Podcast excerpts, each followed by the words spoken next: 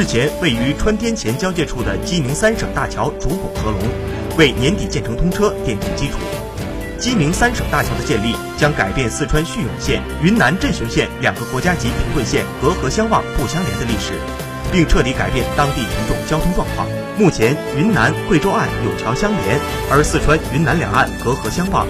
若要到对岸，需开车两个半小时，或爬山渡河约一个半小时。大桥建成后，到河对岸开车仅一分钟可达，步行也就三百米，大大节省了出行时间，也将彻底消除两岸居民水上客渡交通安全隐患。